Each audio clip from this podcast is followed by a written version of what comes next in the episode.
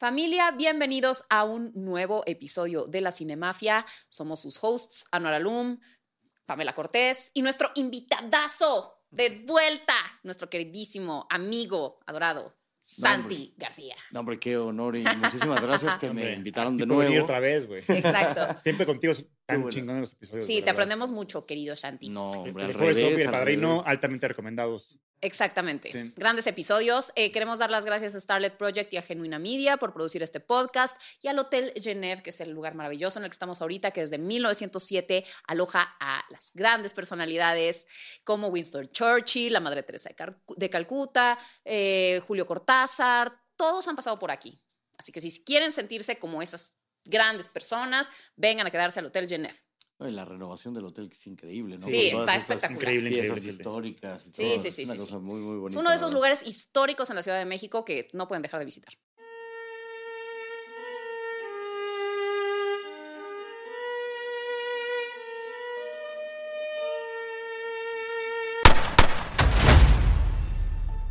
Muy bien, Eh, entonces, bueno, vamos a empezar con este especial de nuestro queridísimo amado, que la verdad ni lo conocemos, ¿verdad? Bueno, Anuar lo- se, lo topó una vez, Santi seguramente tú sí lo has de conocer, yo no lo conozco, pero lo amo de igual manera. Guillermo del Toro, el gordito precioso, el ser más querido de este, de este país, y yo creo que si corriera para presidente ganaría.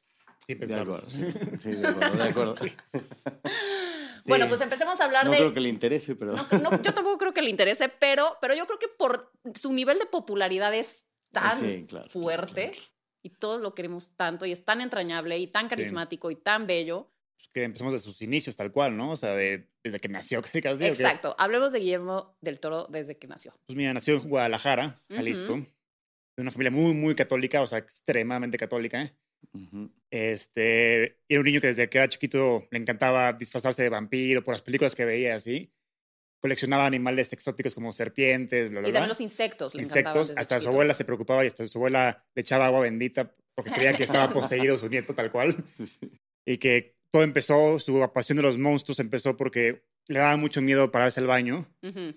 y que un día como que tuvo un sueño lúcido en donde, en donde soñó con el fauno, del laberinto del fauno, y le dijo como, cabrón, si tú me dejas pararme al baño, te prometo que vamos a ser amigos. Si me dejas ir al baño, vamos a ser amigos Exacto. para Exacto. siempre. Y dijo, Pues sí, la parece- cosa va. que a los monstruos en Deal, general. pero- deal. Se paró al baño, el fauno no lo chingó y a partir de ese momento el güey se obsesionó con los monstruos y se ha Sí, dedicado exacto. su vida a eso, Y tal han cual. sido amigos para sí. siempre, ¿no? Para siempre. No, y ade- además ha reivindicado como la figura del monstruo, ha, ha mostrado como el lado pues, humano del monstruo. Sí.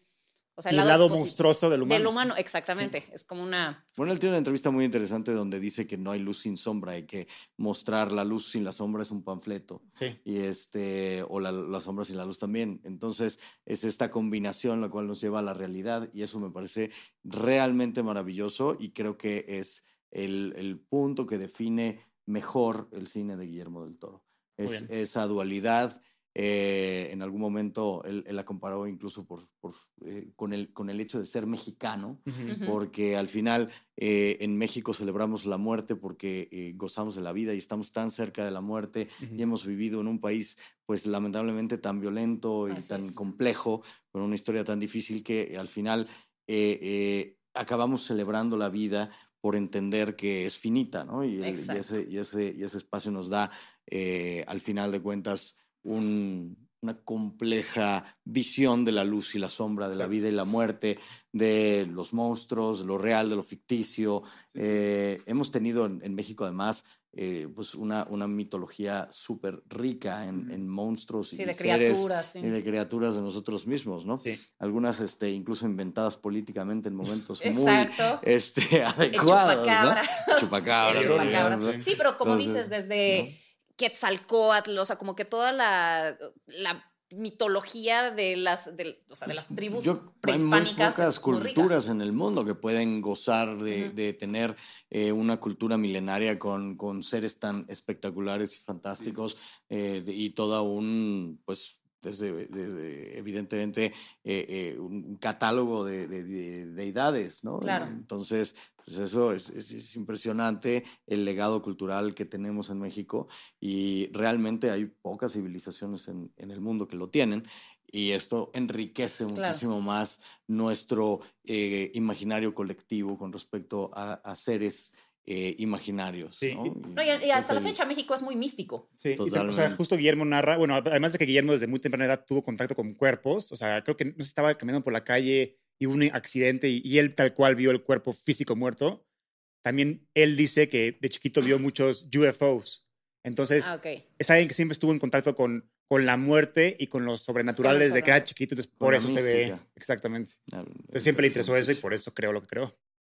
Y bueno, pues empezó estudiando en la eh, Universidad de Guadalajara, estudió cine ahí y, según tengo entendido, empezó eh, maquillando antes que eso, lo primero que hizo relevante fue, hizo un libro muy cabrón de Hitchcock, o sea, como un ensayo de Hitchcock, muy detallado, muy bueno.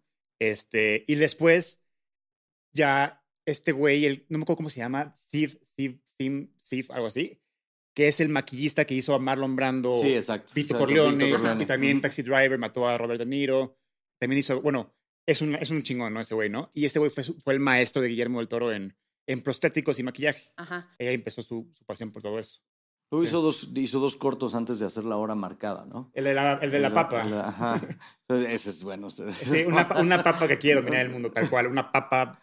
una papa que te quiere comer y quiere dominar el mundo, es fantástico. Y luego hizo Doña Lupe, ¿no? Exacto. Y después hizo La Hora Marcada, que fue este programa. ahí empezó a cerrar como director, tal y cual. Y también ahí empezó Alfonso Cuarón. Ahí conoció a Alfonso ah, Cuarón. ahí conoció a Alfonso Sí, y también empezó, o sea, La Hora Marcada, un programa que ya, ya hay un remake ahorita que justo historias sobrenaturales, mediometrajes más o menos. Y este, justo se conocieron Cuarón y Guillermo porque Cuarón plagió una historia de Stephen King y nadie se dio cuenta en México.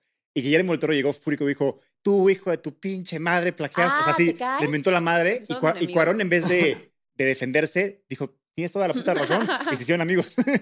y ya ahí empezó ah, su amistad. Y para Eso ellos, no sabía. Y para ellos fue un entrenamiento muy chingón porque les daban libertad total en la hora marcada. Entonces decían como, ¿sabes qué? Hoy todo el episodio lo vamos a filmar con Dollys. Va, va, con Dollys, con Dollys. Y entonces todo el episodio con Dollys. Hoy con cámara de mano. Ah, cámara de mano. Entonces como que eso les dio muchas, muchas, bases para el futuro, justo. Claro. Sí. No, bueno, porque al final, al final de cuentas, una cosa que, que los, los distingue a este, a este grupo de cineastas que son los más destacados de México eh, es el manejo de los planos. el manejo de la cámara, el manejo, el dominio de la técnica y del lenguaje cinematográfico que es brillante en todas las películas de Cuarón, de Del Toro, de Iñárritu. Pues sí, al final tienen un dominio del lenguaje cinematográfico muy, muy, muy interesante.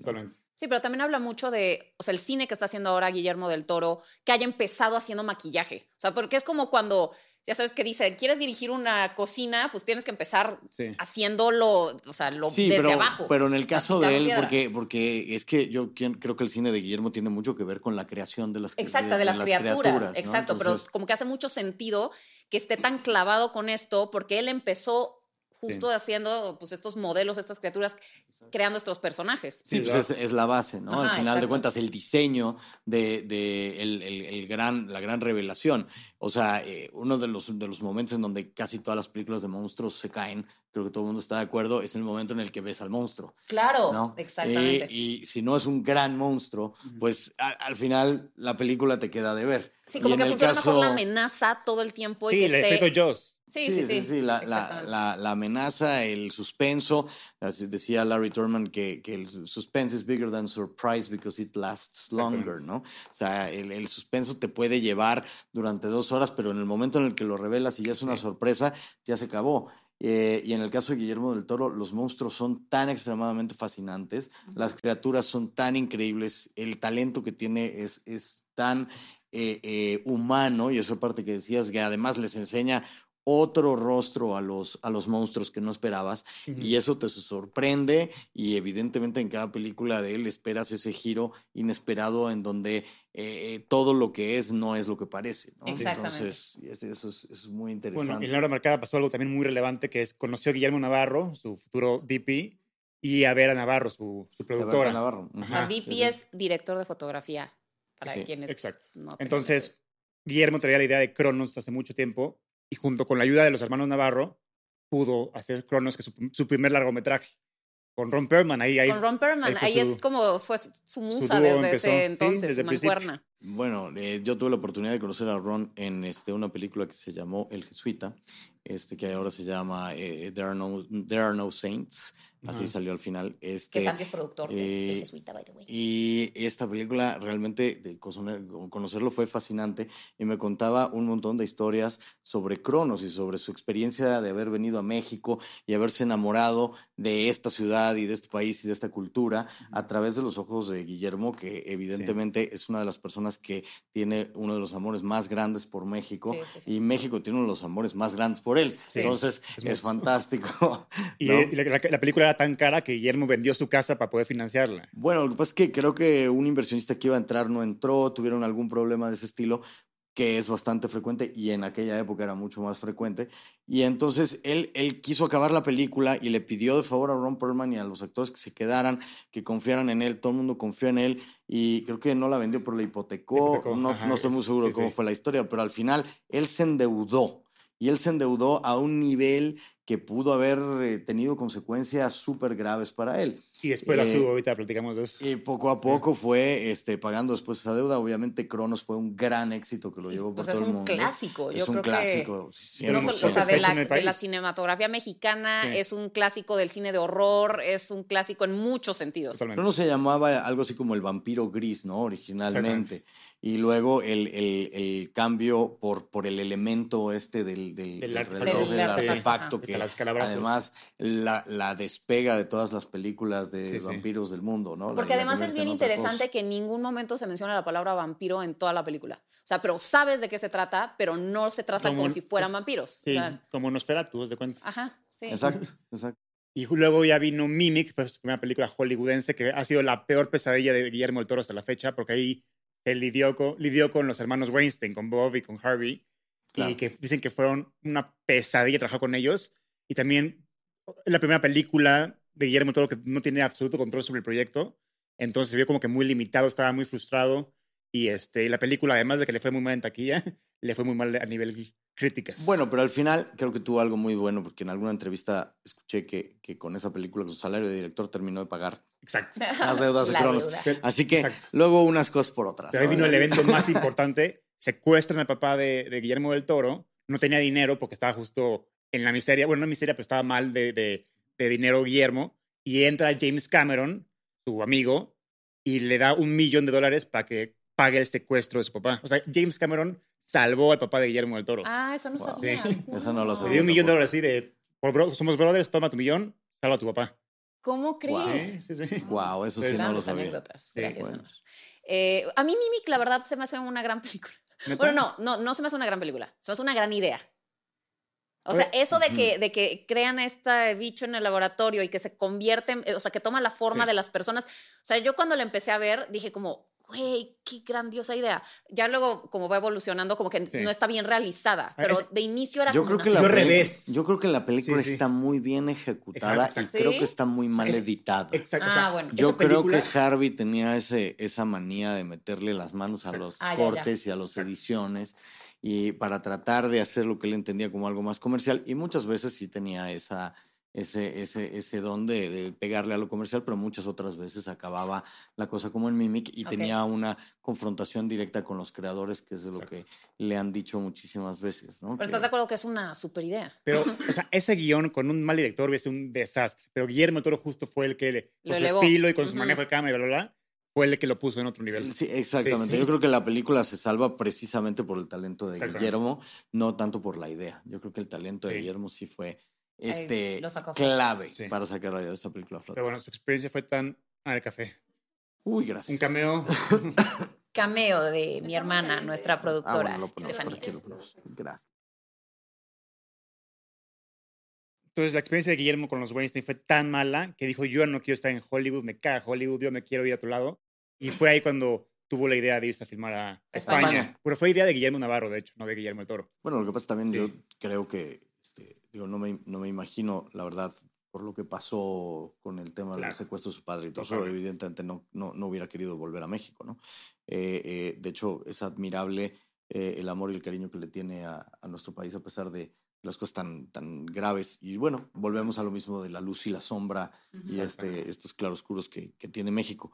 Eh, y él, bueno, en España hizo El Espinazo, El del Espinazo del Diablo, Diablo. que Con para Pedro mí Almodóvar. es una de las Sí, grandes sí, wow. películas. Pero- de la Esa como no le hemos mencionado. top en- tres de Guillermo del de Toro. horror. No, del cine de horror. Sí, es también. buenísimo. No, no, como cine de horror es de las películas los- de más increíbles. De los fantasmas Sí, sí, físicamente más interesantes que yo he visto en mi vida. O sea, Definitivamente. y este, ahí esa la produjo Pedro Almodóvar. Entonces.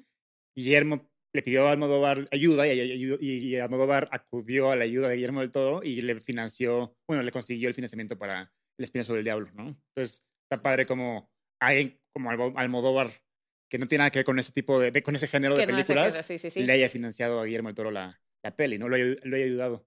Digo, Almodóvar lo que pasa también es, es- es un gran productor, o sea, él, le ha hecho muchas cosas y Agustín también, su hermano, han, han hecho muchísimas cosas muy interesantes con el deseo.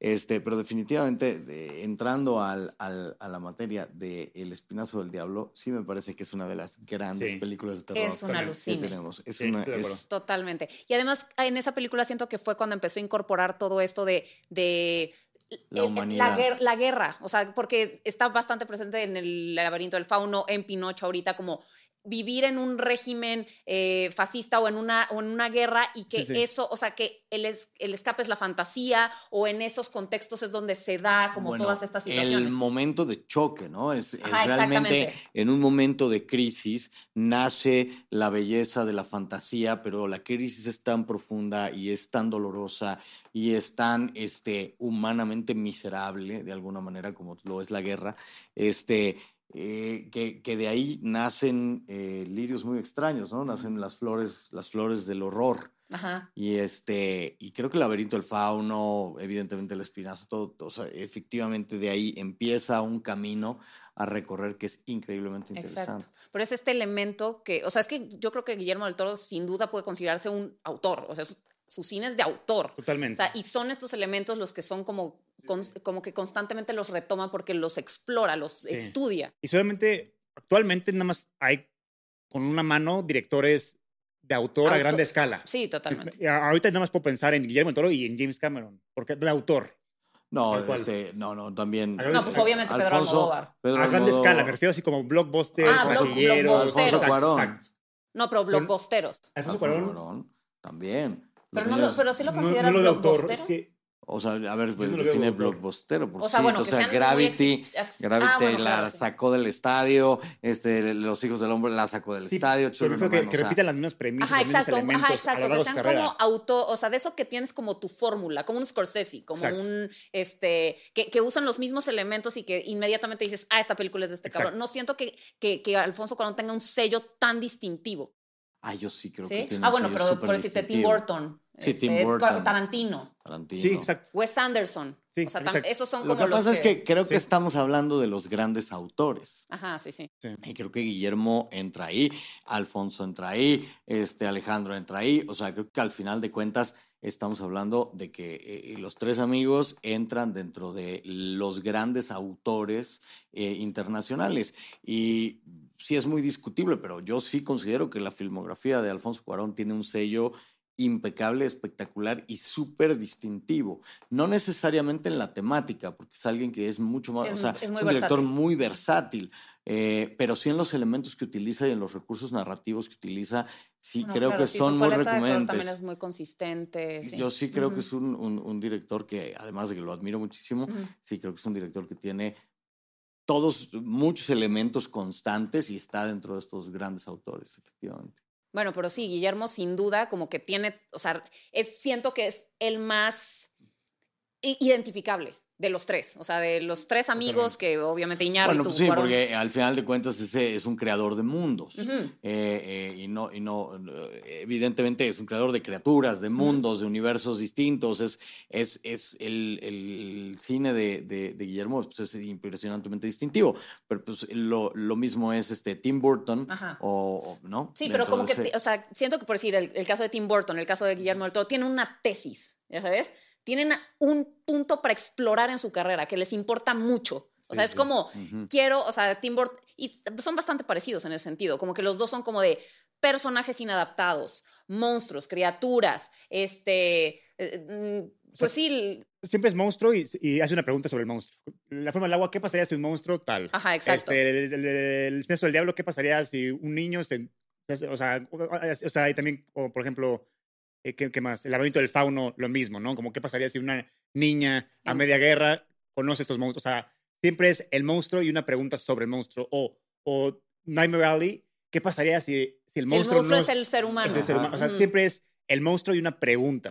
Mm. Entonces, por eso, para mí es de autor, porque es la misma tesis, como dice Pame, la misma premisa, se repite a lo largo de, su, de sus carreras, pero, o sea, es, es su temática de monstruos y, y algo sobre el monstruo.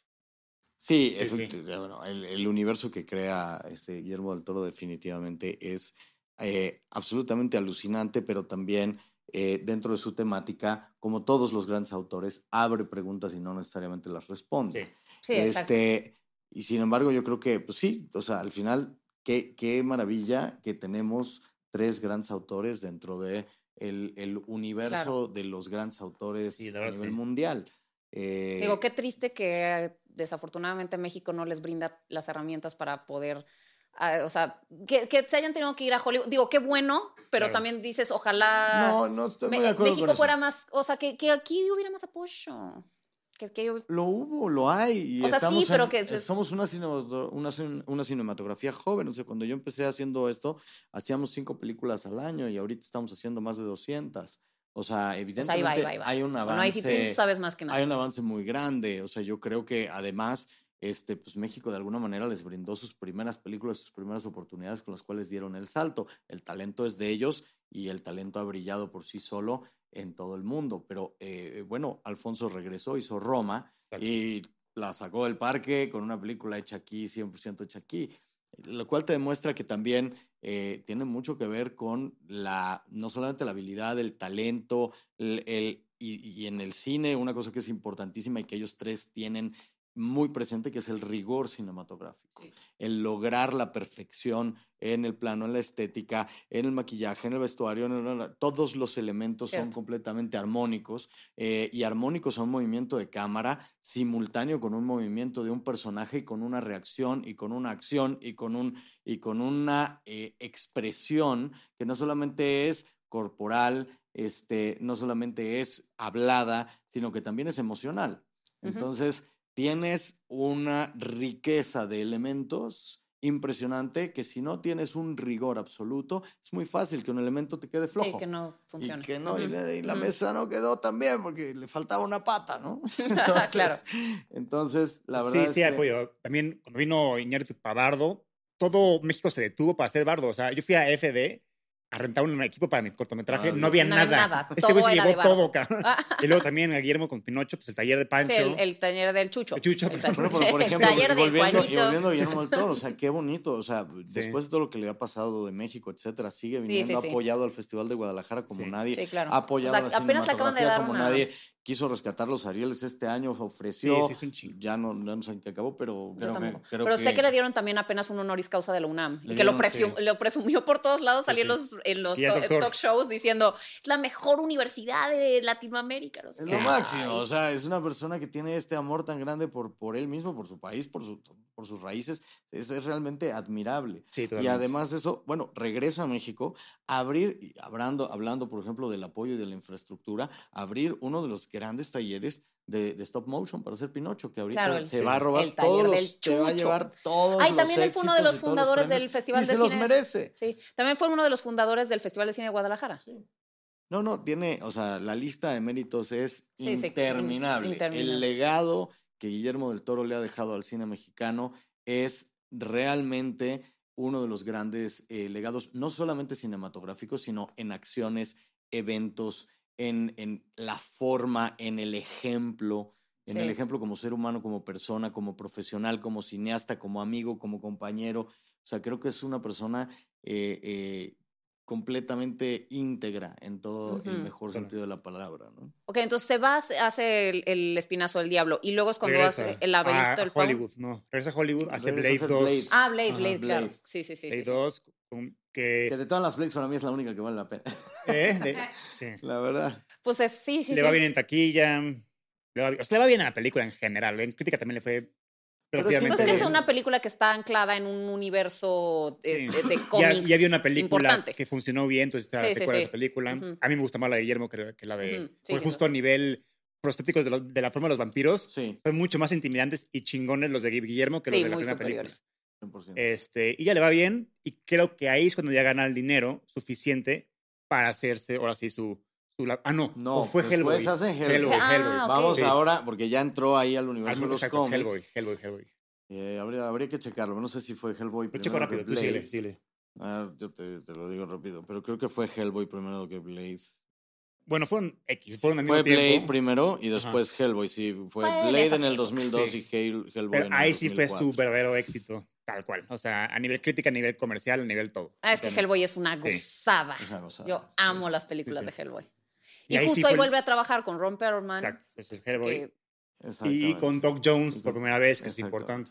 Doc. Jones es- va a ser de los consentidos de Guillermo del Toro en las siguientes películas, pero este, y ahí fue la primera vez que tenía libertad absoluta sobre el proyecto y es la primera vez que se ve ahora sí una película de monstruos made by Guillermo del Toro, tal cual, o sea, Claro. de- con absoluto control. Su- Y bueno, toda que- su creación, pero, Exacto. pero bueno, basada además Eh, eh, basada en un gráfica. cómic, Sí. Pero, pero justa, pero fue- le fue muy bien este, este, a- o sea, este, este pedazo de propiedad intelectual. Le Exacto. fue muy bien porque tenía todos estos elementos que él ya venía explorando. Y- Entonces, exacto. este este superhéroe, pero que es un monstruo, pero que Sí. es un demonio, pero que no se integra. Entonces, como que le iba Exacto. muy bien. Y, Él- y- la hizo suya, y aparte, ya, ya vimos el, el remake de David Harbour, ya vimos que Hellboy no funciona sin Guillermo del Toro, tal cual. Ya, ya tenemos una prueba viviente de eso, tal cual. Entonces la hizo suya. O sea, Hellboy es, a lo mejor no es idea original de, de Guillermo del Toro, pero ya es como E.T., o sea, o como Jurassic Park. No es, no es, no es original de Spielberg, pero ya es de Spielberg, por decirlo así, Sí, ¿no? Sí, claro. totalmente. Y es el Él- mismo que la, la adaptación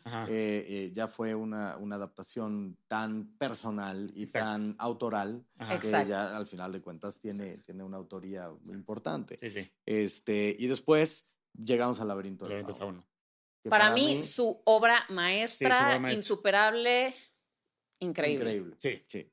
El laberinto del fauno, ¿qué decir del laberinto del fauno?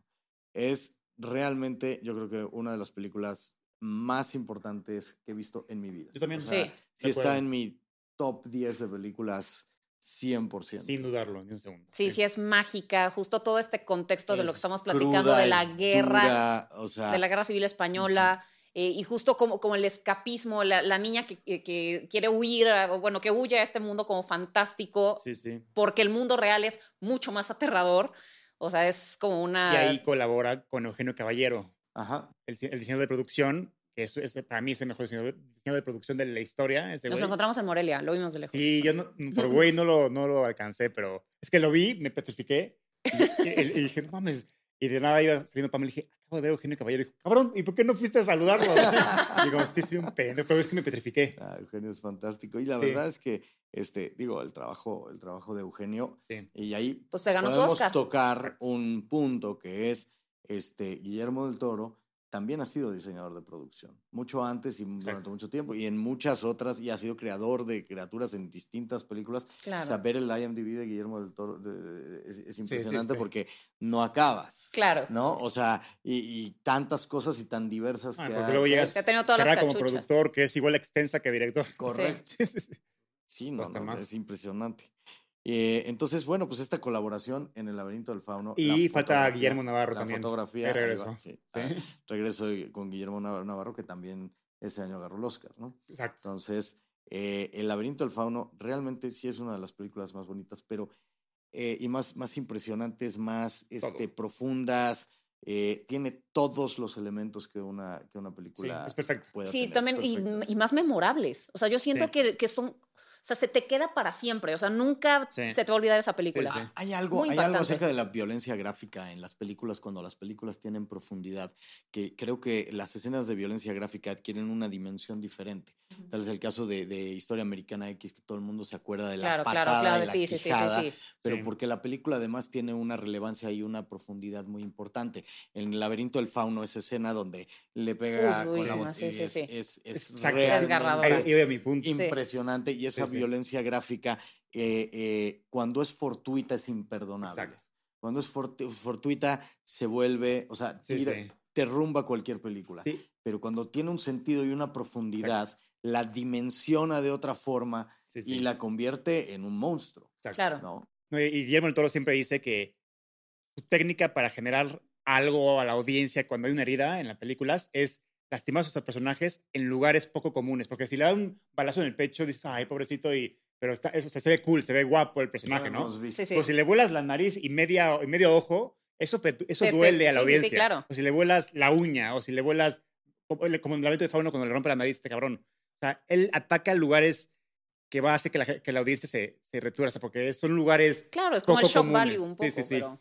Porque en Hollywood cuando le dan un balazo en el brazo, pues no se siente, o sea, no, no duele. No, y además ya lo viste, ya lo has visto muchas veces. Sí. Y él que es tan experto en, en esta creación de prostéticos y todo, él sabe cómo hacer para que se vea eh, algo muy impactante de Sí. otra manera. Y es que precisamente esto que se ve impactante para mí dentro de la cinematografía en todo el mundo es un arma de doble filo. Claro, Porque ese impacto te puede Sí, sí, sí. impactar de tal forma que te saca de la película, no quieres seguir viendo. exactamente. O ese impacto te llega de una forma tan emocional que se convierte en algo que te engancha a la película y, y además te la vuelve memorable forever. Sí. Pero es que además el laberinto del fauno es un híbrido raro en el que es tremendamente profunda, incluso filosófica en muchísimos sentidos, No, metafórica. metafórica, pero además es súper efectiva para, a nivel audiencia. O sea, siento que, que es una película súper entretenida que te va llevando como por estas etapas que va pasando la niña, como estas pruebas. Entonces, no, no es como que en ningún momento se torna, eh, se cae, ya Bueno, sabes. O sea, en ningún momento se, se alarga o se vuelve lento. O sea, todo el tiempo es como tas, Sí, sí. tas, tas. Es súper Y efectiva. te hago un fun fact. ¿Sabes por qué nació realmente el laberinto del fauno? Porque Warner quería a Guillermo del Toro para dirigir Harry Potter. Y, y Guillermo del Toro les dio una, una, una, una propuesta. Warner dijo, estás, está loco la cabeza este cabrón. no se la dieron, se la dieron a Cuarón. Le- él recomendó a Eh, Alfonso. Él le Sí. recomendó y él convenció a Alfonso, porque dijo Alfonso como, cabrón, yo no quiero Yo que tengo que mamada". ver aquí. Y dice, cabrón, tienes que hacerlo. Es, es una oportunidad de oro y le hizo caso y, y sí lo fue. Sea, es- Harry Potter le abrió las puertas a Sí, a Cuarón Cuarón en Hollywood. increíble. Entonces, como Guillermo entonces se quedó como muy triste porque quería, quería hacer una película de fantasía y no le dieron Harry Potter, entonces dijo, ¿sabes qué? Si los estudios no me quieren dar Harry Potter, yo voy a hacer mi propia película de fantasía. Bueno, Y- pero de este, Cuarón ya había nació- hecho la de Great Expectations. Cuarón ya había hecho Eh, sí, entonces, sí. bueno, pues estaba ahí. no, pero le, le abrió las puertas bueno, sí, de- a lo que No, y quisiera ya así había con hecho, y Cuarón. ya había hecho La Princesita. Ah, claro. Exacto. Eso fue lo que llevó Harry Potter y Harry Potter fue lo que llevó a todo lo demás. Literal. Sí, bueno, pero al final, de- Sí. al final estamos hablando de, de trayectorias meteóricas espectaculares. sí, sí. eh, Sí, sí, en sí. donde eh, cada película les ha, a, a cada uno de ellos les ha venido a sumar Sí. y a multiplicar. Pero mi punto es que gracias Warner por rechazar a Guillermo, porque si no, si no fuera por eso no hubiéramos no tenido la tendríamos del el laberinto del fauno. Pues el laberinto del fauno, y regresando a la, a la película, yo creo que eh, el, el guion, para quien lo ha minutado, este, es, tiene una estructura perfecta, tiene una estructura dramática impecable, eh, tiene eh, exactamente el error trágico del personaje, no lo tiene que tener los puntos de giro, es, es perfecto sin que se sienta de ningún momento eh, plástico o, Totalmente. o- sí, armado, ¿no? exactamente. Es, es natural, es completamente, es una historia que fluye perfectamente bien. Sí. Y es, eso, pues, además de un talento para escribir espectacular, también requiere un talento para la traducción a la pantalla fuera de este planeta. ¿no? Totalmente. Eh, pues si a eso le sumas que él diseñó todos los monstruos, que este, el, el- el- bueno, el- no solamente el diseño de producción, sino que además hizo eh, una película de cine independiente eh, que compite con cualquier película de 200 millones de Sí. dólares. O sea, no le pide nada a ninguna película de 10 veces ese presupuesto. ¿no? ¿Y sabe la técnica que usaron los gringos para vender la película o no? Sacaron el tráiler de la película, pero no pusieron ninguna escena de diálogos. Dijeron, puta, cuando los gringos vean que es española, no la van a ver. Entonces la gente llegó al Ah, cine creyendo que era una película que estaba inglés. estadounidense. Ajá. y de nada se llevaron el, el pedo de que era española, pero ya era demasiado tarde, se quedaron a verla y, y ya fue, pero fue la Esa es técnica qué que... gran estrategia. Sí, porque dijeron, si no, nadie la va a ver. El distribuidor se Nadie Sí, la va a ver. pues mira. nadie la va a ver. Sí, muy hábil. Sí, y otro error de Hollywood es, hacer una secuela de una película de Guillermo del Toro sin Guillermo Sin del Toro y por obvias razones sí, fue sí, un sí. fracaso la Sí, sí, película. claro, claro, claro. Entonces, sí, Ay, son cosas inentendibles, ¿no? O sea, ya tuviste... Hay, hay un, hay una, una máxima en la vida que dice, si funciona, no lo toques. totalmente, güey. si la Ah, bueno, pero eso es ya la Hazle, regla. con directores tan específicos como él. O sea, claro. no puedes copiarle a ese güey o, o intentar hacer algo sin él. Que, o sea, es como intentar hacer algo de Tim Burton. Pues no, güey, tiene, tiene un estilo Lo han muy... hecho. pues, exacto. Ha pasado y no Sí, y no funciona. Y, es- sí. y además es que es, es impresionante que lo siguen haciendo. Y seguirán. Seguirán por los siglos de los Pero siglos. bueno, Mientras venda, es. es lo único que les Claro, importa. exacto. Sí, sí. Pero el problema es que no vende. Pacific Rim sí le fue bien en taquilla, güey. ¿A la 2? No, a la 2 ya no. Ah, pero pues la es lo 1 que sí, por eso el estudio dijo. No, ese es exactamente lo que estamos Sí, es hablando. como- Sí, sí, Lo que es nos- inentendible es repetir Exacto. una fórmula Ah, sí. eh, una y otra vez cuando hay películas que tienen grandes autores. Tratar de hacer la secuela. Es como que agarras. Beetlejuice y es como, ya no la, ya no la toques, ya déjala ahí, déjala vivir. O sea, iba, Pero, pues, iba- como iba a dices, venir es- una secuela de Ya Beetlejuice sé, en ya viene la secuela. Sí, No, oso. a favor. Está bien, está bien. Todo se vale. Pero bueno, exactamente, eso hace Hollywood todo el tiempo. Sí. Y entonces pasamos a, lo- Hellboy, vino Hellboy 2. Bueno, ya vino antes de, de- del, del, del laberinto del fauno. Fue Hellboy 1, back to Ah, back, ok. Hellboy 2. Ajá. Sí. Y luego ya vino esta nueva época de Crimson, Crimson No Peak. estoy seguro, ¿eh? Yo creo que fue el laberinto y luego fue Hellboy. Según yo fue sea, back to back. Según yo, fue A el ver. laberinto y después Hellboy. Lo 2. compró. A ver, ahora, Chécalo en ahí. hablando, Ah, no lo hablando. bueno, luego vino Crimson Peak. No Eh, un- Hizo, crim- hizo, a ver. No, no, no. Aquí te va. Tienes toda la razón. Es Hellboy 1, Ajá. El laberinto, Hellboy 2, Hellboy Hellboy 2, 2, Pacific Rim, Pacific Rim. eh. Los Simpsons. Eh, Hizo un capítulo de Sí, Los sí, Simpsons, sí, que sí. además eso es divertidísimo. Ah, yo no, de- no sé cuál es. ¿Eh? ¿De qué, ¿Del especial de horror o cuál? no, ¿No? No, uno no, normal. no. un capítulo de Los Simpsons. Ah, y uy. Y ahí viene, para mí, es- puta, esto me da coraje. Hizo un, una prueba de un videojuego de Ajá. Silent Hill. O sea, una- como que hizo un demo, ¿no? Un demo. Ajá. Que es de los demos más cabrones que he jugado en mi vida. Terrorífico y divertido a mamar. Perdón, por las palabras, pero nunca, nunca, nunca dio a luz ese juego. Y ahorita los PlayStations que más valen son los que tienen ese demo descargado. Ah, mira. es una genialidad y ojalá algún día sí le den luz verde para que haga la versión completa. Impresionante Wow. el. Nunca lo vi. Se pueden ver- en YouTube. Nada más vean como un tu- tutorial de cómo se llama Ajá. p- p.t. punto. P.T. Ajá. PT. PT. PT. Ajá. Ok. Buenísimo, buenísimo. All right. Ese no me lo sabía. Bueno, es- eso fue lo- después lo que hizo. Y ya vino después La Cumbre Escarlata, la, este, Ay, la no Forma del fan. Agua y La A mí, forma del eh, agua. Crimson mí Peak no, no me encantó. a mí, sí- a mí se me hace de las más infravaloradas de Guillermo del Toro. ¿Ah, sí? Sí, me fascinó. Yo estoy de acuerdo contigo. Sí. ¿Es, es Tom Hiddleston y Ajá. es Mia Wasikowska? No. No, No. creo cómo se llama ella. Sí, ¿no? Pero Sí, creo que sí, creo que tienes razón. Sí, sí es, sí es, No, ¿verdad? Y este, me, se me hace lo más Mm, infravalorado de Guillermo no Toro. Y este, eh, pero luego ya llega para mí su obra maestra junto con el Lamento del Fauno, que es La Forma del Agua. A mí, La Forma del Agua me, me volvió loco, Loco. tal cual. O sea, Ah. es de las mejores películas que he visto. ¿Y a ti no te gustó? ¿No te gusta? ¿Por qué no? No, no es que no me, o sea, obviamente tiene unos elementos increíbles, pero a mí estéticamente se me hizo como, como que tomó de aquí, o sea, me hacía la, la- Amelie con la criatura de, la, de Black Lagoon, He escuchado, con Brasil, he escuchado mucho con, eso. o sea, como Pero porque, a ver, yo, he hacía- escuchado mucho ese, ese punto de vista. Obviamente es y- una gran película, pero no se me hizo tan original como que pregunta, te voy a hacer una pregunta, te voy a aventar una bola curva. Ajá. ¿Por qué se lo perdonas a Quentin Tarantino y no a Guillermo del Toro? Hola, soy Daniela Guerrero, diseñadora, escritora y host de mi podcast Siempre hay Flores, un espacio donde uso la adversidad como trampolín mientras te comparto sobre experiencias de vida, enseñanzas de libros, documentales y más. También me vas a escuchar hablar mucho sobre la salud mental.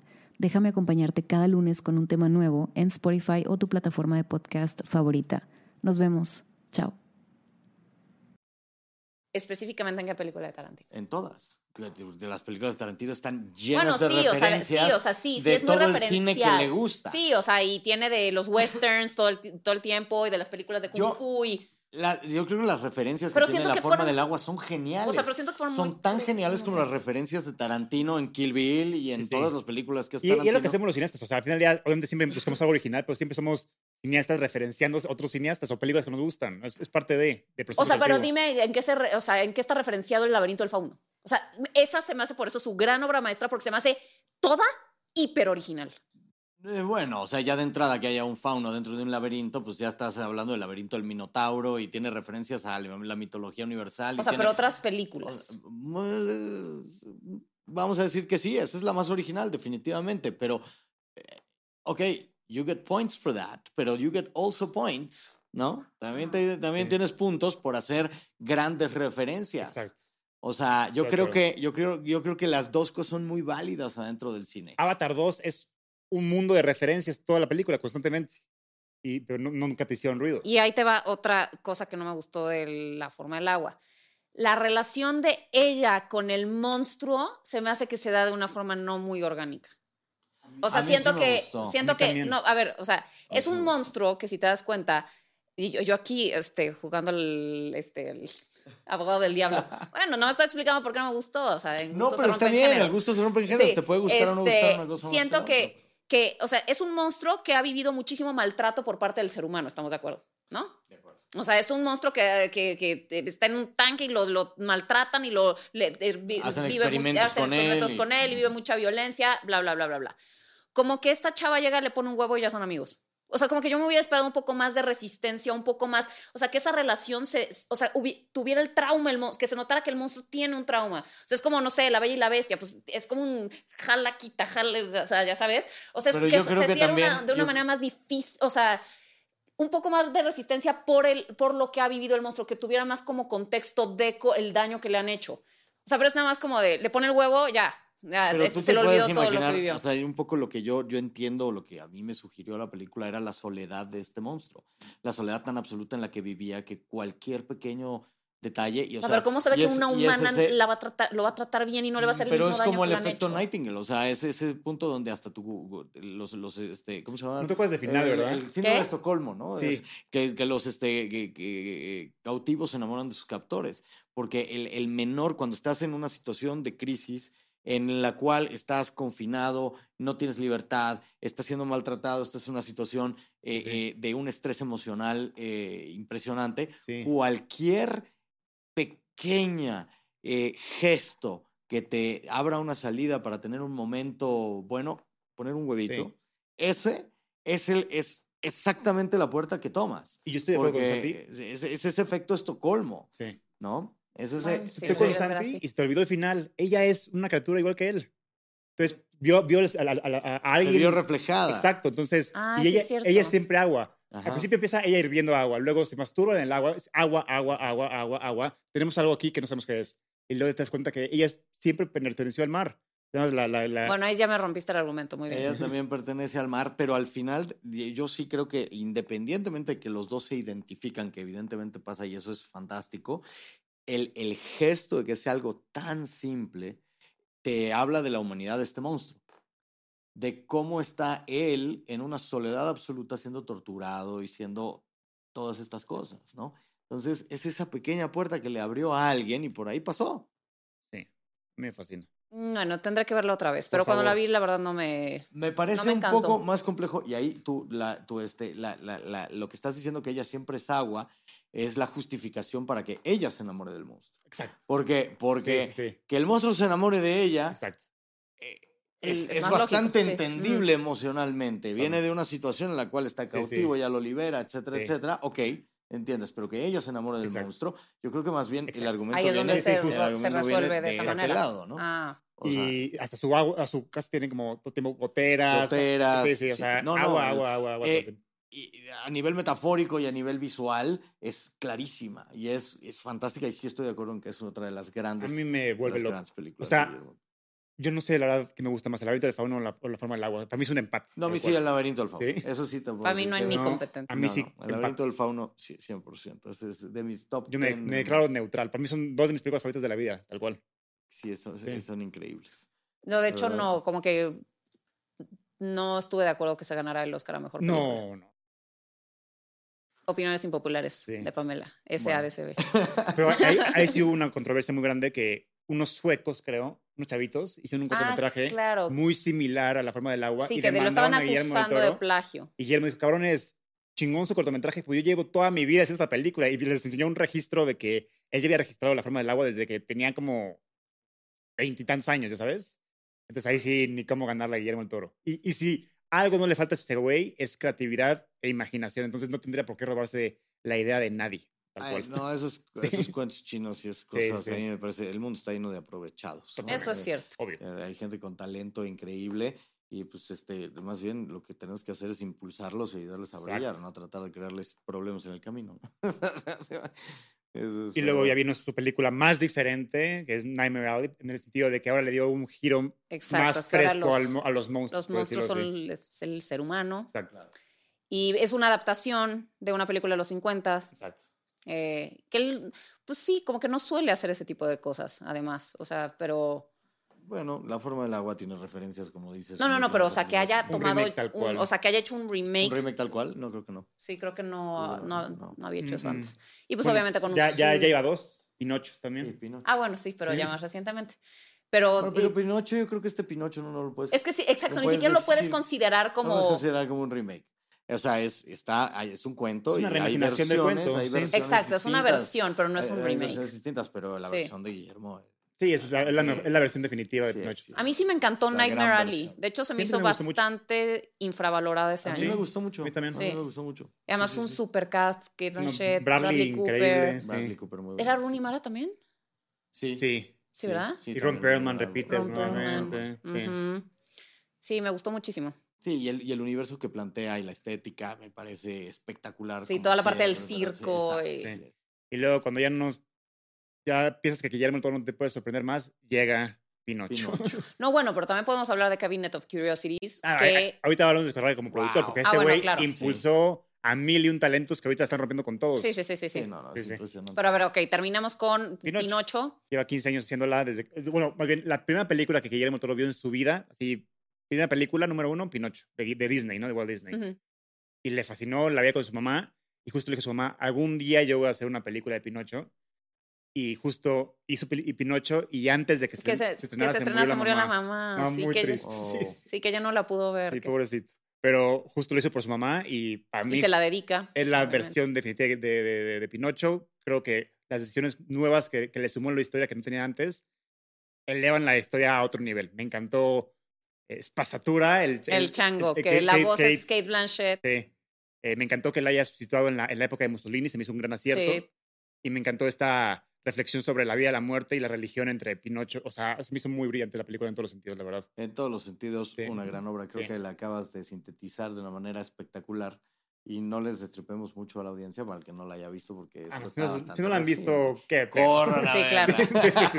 No, yo creo que, bueno, a estas alturas ya todo el mundo la vio, ¿no? Pues, ¿No? esperemos, sí. Pero, pero sí, también justamente se planteó una relación entre Gepetto y Pinocho que no habíamos visto jamás. habíamos o sea, es visto. una Ujú. relación de rechazo. O sea, es, Sí. es bien fuerte. O sea, Sí, sí. jamás te imaginas que, que va a haber esta tan- eh, que va a haber Esa tanta tensión. resistencia Ujú. y esta tensión de alguien que espera, o sea, que esperaba algo y no lo tiene. O sea, es, es Pero como. si te pones a pensarlo, es mucho más natural. Exactamente. Una reacción no, mucho por más supuesto, natural es una al- reacción al mucho. personaje. Sí, o sea, es, este, es hasta un tipo Frankenstein que de pronto ve a la creación y dice, Sí. ah, chin, es que yo no ¿Qué quería hice? esto. Ajá. Ahí te va, ahí te va. ¿Saben cuál es el rumor a que es la nueva película de Guillermo del Toro? Frankenstein. Frankenstein. Ah, Frankenstein. uf, Lleva Mira. toda su vida El Frankenstein de Guillermo del Toro sí, sí, sí. sería No. la película. Tie- Tiembla James Wales, ¿eh? Porque ahí te viene Guillermo sí, del Toro. sí. La, Literalmente. la película. Sí, pero te digo, justamente, eh, o sea, a mí eso fue de las cosas más valiosas de, de la versión de Que están los violines. o sea Eh, que vamos a eh, hablar de Guillermo del Toro claro. como productor en eh, otro en en otra ocasión, pero ahorita podemos Sí, hacer como invitar. bullet points. Bueno, yo lo que quiero destacar es que Este- descubrió mucho talento, tipo Andy Muschietti, el director de It,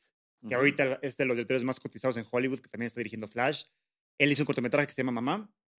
Le fue bien en festivales, no cambió su vida. Hasta que el asistente de Guillermo del Toro vio el cortometraje, se lo enseñó a Guillermo y dijo, Guillermo, trágame este cabrón, yo lo quiero. Y le produjo la, la película Mamá, Mother. Mother. Y, Ah, claro, ese es de Andy Sí. Muschietti, y después Andy, claro, gracias a eso, pudo dirigir It y ahora Flash. O sea, Impresionante. Sí, y así con varios directores, también con Scott Cooper, el editor de, de Crazy Heart, de, Ajá, de, sí, de sí. Pale Blue Eye o lo que sea. También le hizo la de, le produjo la película de Anthems. Anthems, Anthems, Anthems, An- Antlers. Yo Ah, creo, que, creo que meternos en Guillermo del Toro como productor Sí, es otro capítulo. otro completamente, capítulo. Porque Sí. realmente tiene una filmografía, creo que más extensa como productor que como director, si no estoy equivocado. Y este, y bueno, eh, como diseñador de producción, Sí. como productor, como Sí. director, Como como, guionista. ser humano, como guionista, como, como persona, realmente Guillermo del Toro es una persona espectacular. A lo que bueno, sepa humano la gente es que ejemplar. Guillermo del Toro fue el que escribió la trilogía del Hobbit. O sea, Ah, él- fue exactamente, el escritor. cierto, el cierto, escritor. cierto. Él iba a ser el director, Y al final al ya. final no pudo y regresó a Peter Jackson. Que eso, que eso, yo no sé, qué bueno que, que Peter Jackson lo hizo, pero, pero con Guillermo del Toro. Hubiera sido- hubiera Sí, Es que a mí esa Sí, trilogía pero yo, no. Middle Earth desde Peter Jackson. De- yo- yo- yo- a mí no me molesta eso. O sea, me encantó que lo haya escrito. Yo- y creo que tiene Sí. mucho que ver con lo que estábamos hablando hace rato, de que los autores Exacto. continúen con su obra Pero y tal. Y creo que tienes toda la, la, razón. la mayor aportación fue que él creó a Tauriel. Pero hay algo que me hubiera Sí. gustado, me hubiera encantado Sí. ver la creación del Hobbit por Obvio. Sí, imagino. No, el diseño de los orcos los y de de- Smog Sí, hubiera estado impresionante. eso hubiera sido el dragón. Smog, exacto. Sí, Smog. O sea, sí, Pero para mí ahí sí, Peter Jackson es Middle Earth desde Peter Jackson. Yo ahí sí. Tienes razón, La tienes verdad. razón. Sí. No sé, Tienes no, razón. yo, yo- a mí sí me hubiera gustado verla con Guillermo del Toro.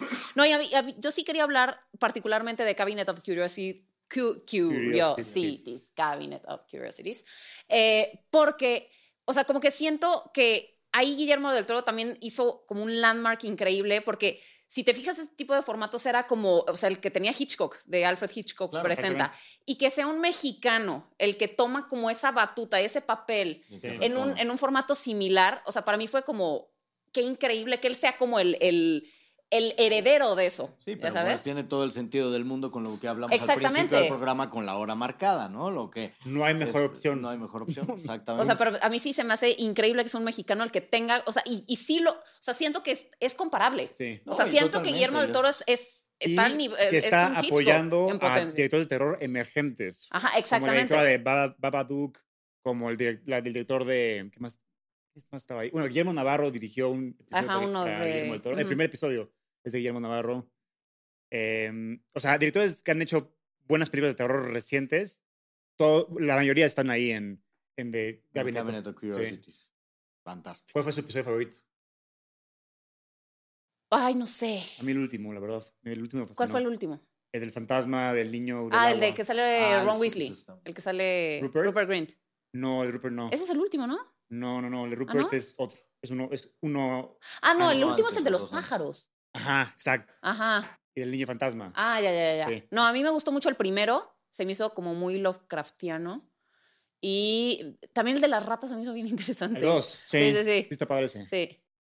Pues esperamos la siguiente Ah, temporada. y además sí. se supone que también va a ser ahorita, va a ser una adaptación de Lovecraft de las en las montañas del... Lleva toda su vida intentando hacer eso. nada Y no, no, según yo ya estaba, ya presentado un avance en No, no, y noviembre. ya metió como 300 mil dólares suyos Ajá. en puro production design, en bocetos, storyboards, bla, bla, bla, bla, bla. Pero todavía Es sigue. impresionante el volumen de trabajo. Sí. El volumen, el volume of work. O sea, Sí. hay, hay en, en la, en, en la plástica Sí. hay muy pocos eh, artistas, yo creo que tienen el volumen de trabajo que tiene Guillermo del Toro Sí. en el cine. O sea, es impresionante. Sí, sí. O sea, la Todas sus capacidad de tomas trabajo. están en o sea, storyboard desde antes. Sí, sí, sí. O sea, no, no, hay, no hay ni una toma que no estuvo en storyboard. Cada, cada personaje tiene ocho páginas de, de biografía. O sea, la atención Bueno, al detalle es Es un autor que trasciende al cine de tal manera que eh, eh, su, su propia colección ha estado en museos. Claro. O sea, la curaduría es un curador, pero es un Sí, sí. curador, pero es un gran ser humano, pero es un filántropo, pero Sí, es un cineasta, pero es un narrador de historias, pero, o sea, realmente Guillermo del Toro es uno de los cineastas más completos y complejos eh, que tiene la cinematografía actual, y eso me parece eh, eh, digno de destacar. De celebrarse. La forma del agua, yo lloré porque sí representa toda una generación de cine fantástico, de ciencia ficción, lo que sea, que nunca pudo ganar Oscar a Mejor Película. Hasta Spielberg le dijo, güey, cuando tú subas al escenario por La forma del agua, Vas a hacer historia. nos estaba representando a todos A nosotros. todos. Entonces, es la qué voz de. Spielberg, de CMX, de Cameron, Sí. de bla, de Ceci Sí, sí, de Mil, bla, bla, bla, bla, bla. Sí, 100% es, es, es una, eh, eh, en Sí. ese momento Sí. es una concreción de eh, toda una historia Exacto. de a los que se les negó el Oscar y Exacto. se les negó el reconocimiento sí. por pertenecer a un género que no estaba oscarizado, ¿no? En- Exacto. En, cierto momento. Exacto. Pero sí, hay, hay tantos Oscars que fallaron ahí, Exacto. que faltaron, ¿no? Pero efectivamente, Pues muy bien, mejor imposible ese cierre. increíble. Anuarcito, despídanos. Ah, pues nos vemos en el siguiente episodio. No olviden suscribirse, seguirnos en nuestras redes. Sigan a Santi. Santi, gracias por haber venido, güey. Es un honor siempre tenerte. Creo que eres de los mejor padrinos que hemos tenido, güey. Así que El honor es todo mío, me encanta estar aquí, de verdad qué buen programa tienen y qué cuánto conocimiento. Es tu Eso familia. fantástico. Sí, es familia. es Y pues no, sí sí olviden, no olviden darle like, compartirlo y nos vemos en el siguiente episodio. Nos vemos. Gracias.